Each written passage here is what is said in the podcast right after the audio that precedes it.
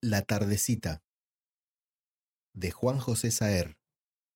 por Mario Alarcón. La historia, aunque a decir verdad los hechos escasos y simples que la constituyen, desde el punto de vista de las leyes del melodrama que imperan hoy en día en lo que podríamos llamar el mercado persa del relato, no alcanzarían a formar una historia. Es más o menos la siguiente. Un domingo a la mañana, Barco, que acababa de cumplir 52 años, buscando algún texto corto para leer antes del almuerzo, encontró una versión de La ascensión del monte Ventú de Petrarca y se instaló a leer en su estudio de abogado, en un sillón ubicado estratégicamente cerca de la ventana que daba al patio, para aprovechar al máximo la luz natural, de la que Barco era, como se dice, partidario ferviente cuando se trataba de lectura. Aunque a causa de su trabajo únicamente de noche le quedaba tiempo para leer un rato antes de irse para la cama.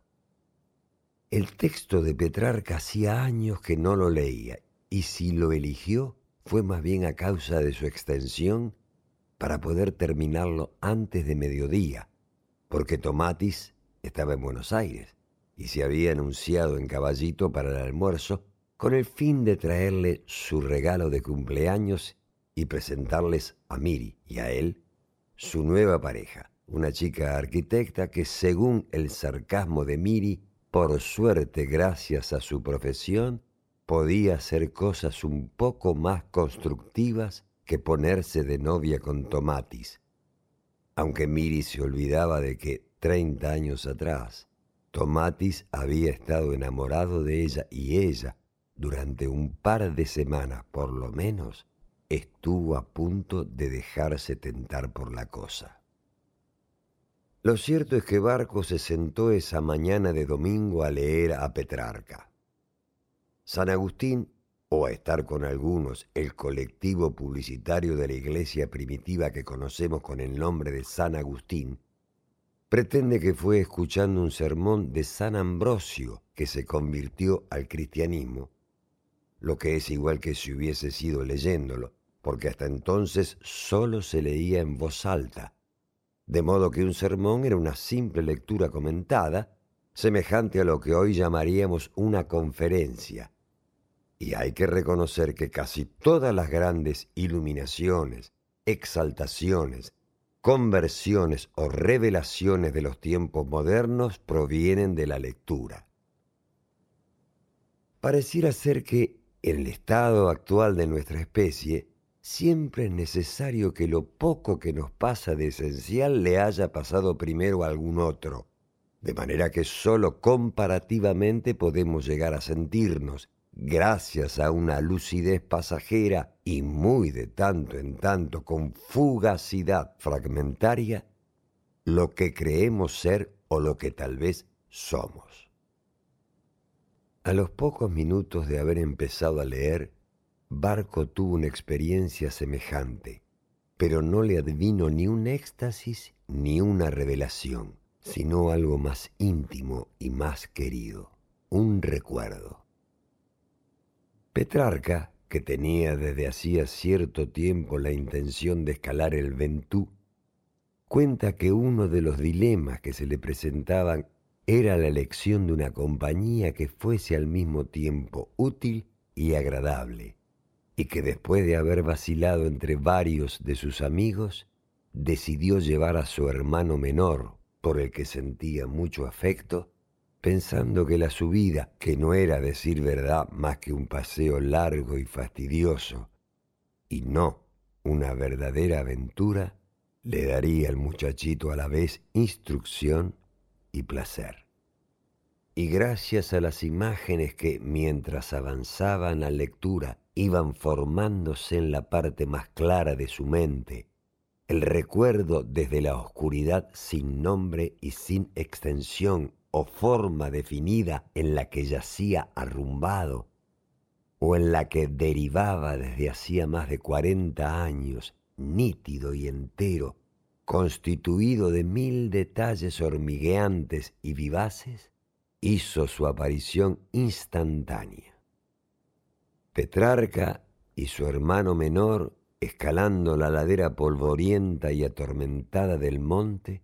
se asociaron de un modo explicable pero inesperado, con un viaje que su hermano mayor y él, que tenía en ese entonces alrededor de diez años, habían hecho una tarde de otoño. Existe siempre durante el acto de leer un momento intenso y plácido a la vez en el que la lectura se trasciende a sí misma y en el que por distintos caminos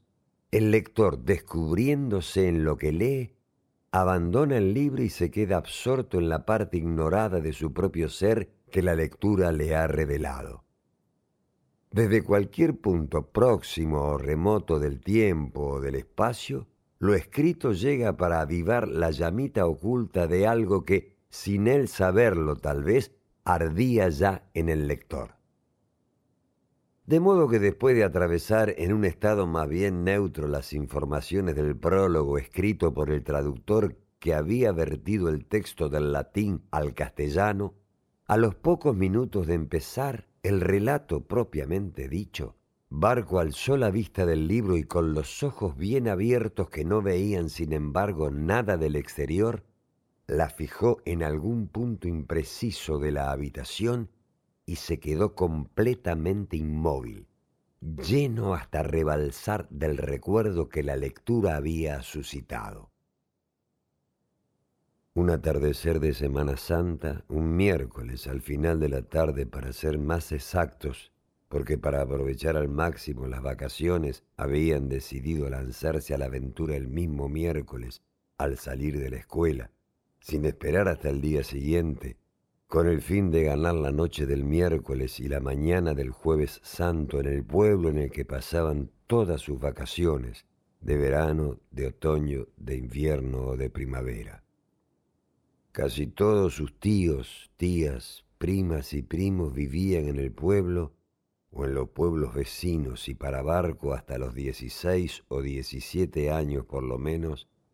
el pueblo ese tirado en medio de la llanura, el puñado de manzanas geométricas dividido en dos por las vías del ferrocarril, había sido una especie de paraíso.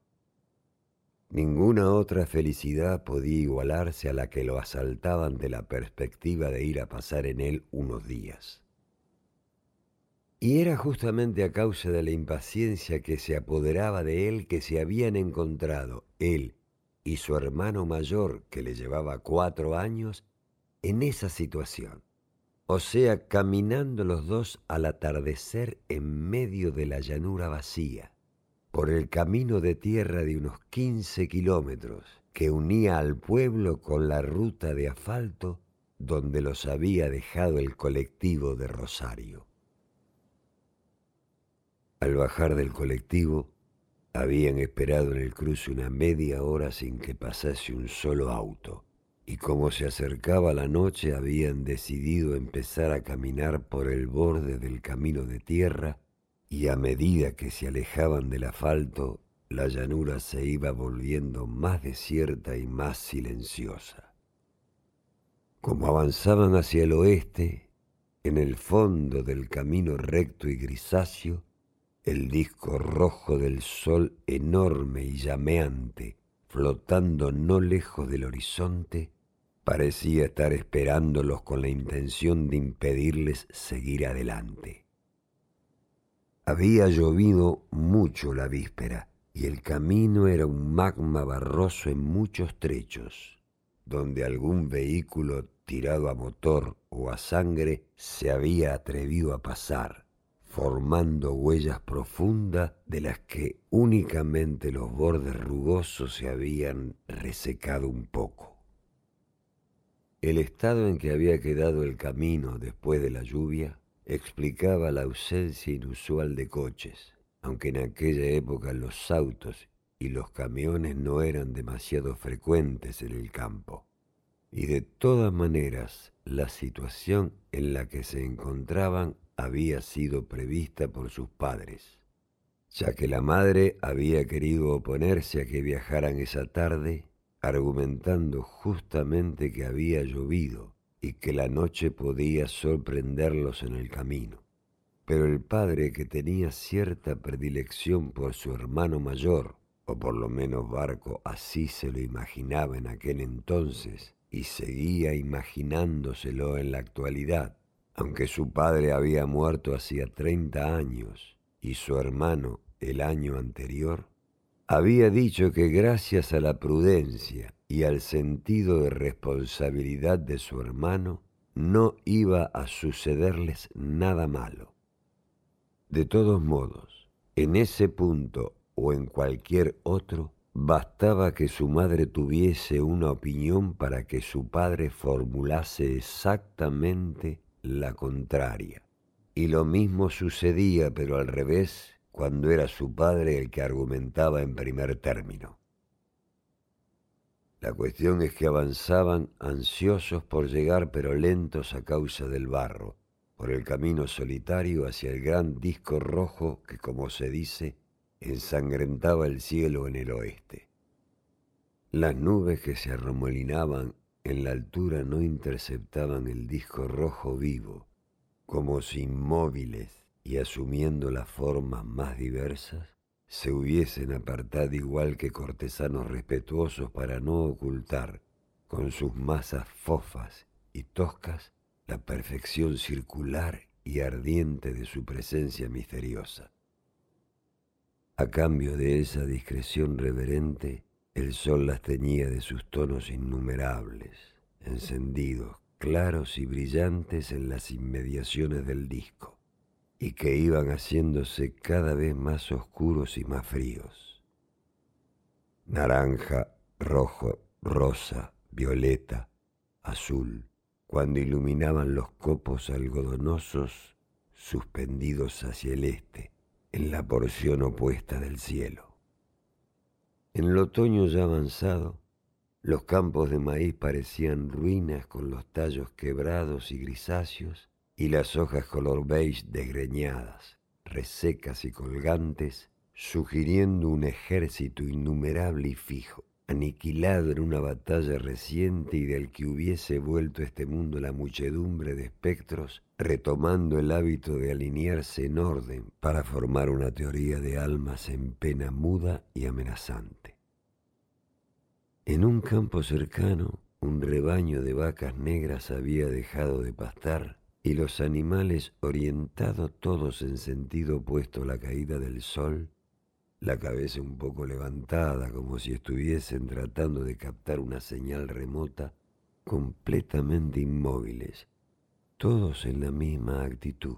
como si se tratase de la misma imagen plana reproducida cuarenta o cincuenta veces, le sugerían a Barco, en el momento en que estaba recordándolas, esas manadas que aparecen en las pinturas rupestres, más misteriosas por la extraña vida interior que emana de los animales que por las intenciones de los hombres fugitivos que los dibujaron en la piedra. Durante unos minutos de marcha únicamente oyeron el ruido de sus propios pasos, vacilantes y demorados, buscando suelo firme entre los trechos removidos de barro blando y los charcos de agua lisa que enrojecían el anochecer hasta que de algún punto lejano de la llanura un ganado invisible empezó a mugir, sacando al que tenían a la vista del sopor en el que parecía haber caído e incitándolo a seguir tascando en silencio. La inminencia de la noche cuya llegada para precipitar al mundo en la negrura parecía ir acelerándose, oprimía el pecho de barco y le anudaba el vientre, de modo que para que no se pusiese a temblar, hundió la mano libre, en la otra llevaba una valijita en el bolsillo del pantalón. Al cabo de un rato de marcha, a la izquierda del camino, a unos cien metros adelante, divisaron el cementerio. Por temor de percibir en él el mismo terror apagado que empezaba a invadirlo, Barco no se animaba a mirar a su hermano, ni siquiera de reojo, y fue en ese momento en que se dio cuenta de que la llanura, en ese lugar que había atravesado decenas de veces, idéntico por otra parte a muchos otros en sesenta o setenta kilómetros a la redonda, camino de tierra, alambrados, maizales, campitos de pastoreo, redondel rojo enorme al atardecer, cuadrado de muros blancos del cementerio y cipreses negros sobrepasándolos, de habitual que había sido hasta ese momento se estaba volviendo irreconocible y extraño. Era incapaz de formularlo así en ese entonces, pero una luz cintilante, ultraterrena, transfiguraba el espacio y las formas que lo poblaban, poniendo a la vista del paisaje familiar su pertenencia a un lugar desconocido en el que hasta ese momento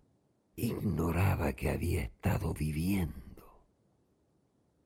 Durante años sentiría el malestar de esa revelación hasta que gradualmente capas y capas de experiencia, como sucesivas manos de pintura sobre una imagen odiosa, terminarían por hacérsela olvidar hasta que esa mañana la lectura de Petrarca la trajo de nuevo a la luz viva del recuerdo. El chasquido de los pasos en el barro estallaba apagadamente y se dispersaba en el aire que ya empezaba a volverse azul, mientras que del disco enorme que interceptaba el camino en el horizonte ya no era visible más que el semicírculo superior y desde hacía unos minutos las nubes multicolores de un rato antes ya se estaban poniendo negras. El muro blanco del cementerio, por encima del cual, aparte de los cipreses, emergían las cúpulas y las cruces de cemento de algunos panteones, fulguraban a causa de esa luz que no era de este mundo y del semicírculo rojo incrustado al final del camino una turbulencia ígnea de un rojo en fusión barnizaba todo lo visible con una sustancia fluorescente en la que el rojo y el negro parecían neutralizarse mutuamente, produciendo una luminiscencia insólita y glacial, una harina estelar, a la vez impalpable y magnética, de la que también ellos, su ropa, sus cuerpos, sus órganos internos y hasta sus deseos y sus pensamientos hubiesen sido espolvoreados. Aunque únicamente esa mañana, cuarenta años más tarde, era capaz de formularlo de esa manera, Barco tenía la impresión de estar en el lugar remoto de un mundo cuyo centro podía estar en un punto cualquiera del espacio, y que si en ese punto se encontrara el sentido de la totalidad, aun cuando fuese contiguo al que estaban atravesando, e incluso el mismo por el que en ese momento caminaban, para ellos sería siempre inaccesible y remoto. Por primera vez sentía, sin saber que lo sentía, experimentando el terror de sentirlo sin gozar de la clarividencia resignada de cuarenta años más tarde,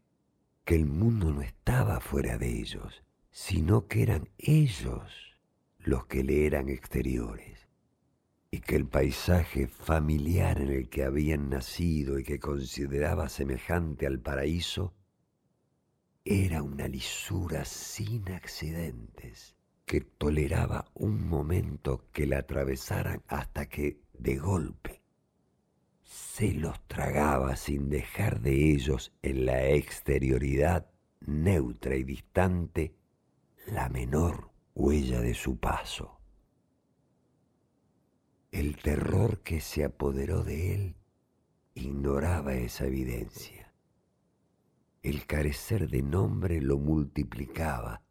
y ya estaba a punto de aullar y de salir corriendo cuando con suavidad la mano tibia y un poco húmeda de su hermano se apoyó en su cabeza en un gesto cuya intención se le escapaba un poco, en razón de esa relación peculiar que suele existir entre hermanos, íntima y distante a la vez. Me parece que oigo un motor, le dijo. Y era verdad, rateando, dando bandazos, el camioncito de la liebre, el kiosquero que había ido hasta el asfalto a buscar los diarios de la tarde y las revistas semanales que le llegaban por el colectivo de Rosario, frenó al cabo de unos minutos junto a ellos. Y la cara rojiza de la liebre apareció por la ventanilla ostentando una sonrisa vagamente burlona en los labiecitos fruncidos que le habían valido el sobrenombre, y sin decir palabra, con un movimiento jovial de la cabeza los invitó a subir. Apenas oscureció, el camino se volvió todavía más dificultoso. La liebre conducía concentrado y tenso, y esa noche su hermano contaría durante la cena en medio de la risa general, cómo la liebre, agarrándose firme del volante, inclinado hacia el parabrisas para auscultar mejor el camino e ir previendo los peligros, frenando y acelerando todo el tiempo, mientras ellos no se atrevían a desviar la vista de la luz de los faros que iluminaban el camino barroso, se hablaba a sí mismo en tercera persona, lanzándose advertencias, insultos o amenazas a cada resbalón o bandazo demasiado violento que desviaba al coche de la dirección que llevaba y daba la impresión de que iba a mandarlo a la cuneta o a volcarlo. Tené cuidado, liebre, no boludies. Aflojá con el acelerador, liebre. Ojo que hay un pollo adelante